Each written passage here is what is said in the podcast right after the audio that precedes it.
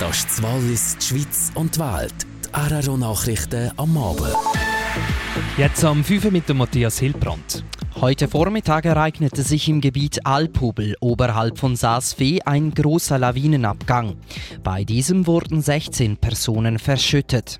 Sämtliche Verschütteten konnten von den Rettungskräften lebend geborgen werden. Zwei Personen wurden per Helikopter ins Spital geflogen.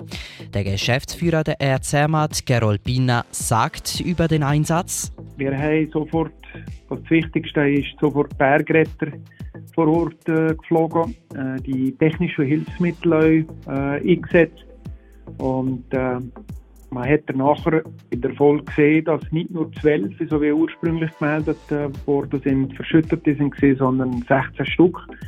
Weiter hat es noch drei Leute am Gipfel gehabt und weil äh, die Gefahr von Nachlawinen auch noch relativ groß ist, hat man sich äh, entschieden, die auch noch vom Gipfel auszupflegen. Heute Nachmittag gegen 14.30 Uhr konnte der Einsatz am Alphobel schließlich beendet werden. Ein vom Bahnhof abfahrender Zug hat heute am frühen Morgen in St. Legier Village im Kanton Watt einen 20-Jährigen erfasst. Der Mann starb noch auf der Unfallstelle. Er war dem Zug nachgerannt. Dabei verlor er das Gleichgewicht und stürzte vom Perro unter den Zug. Und noch ins Ausland. Im Streit um das Recht auf Schwangerschaftsabbrüche in den Vereinigten Staaten haben Abtreibungsgegner einen weiteren Etappensieg errungen.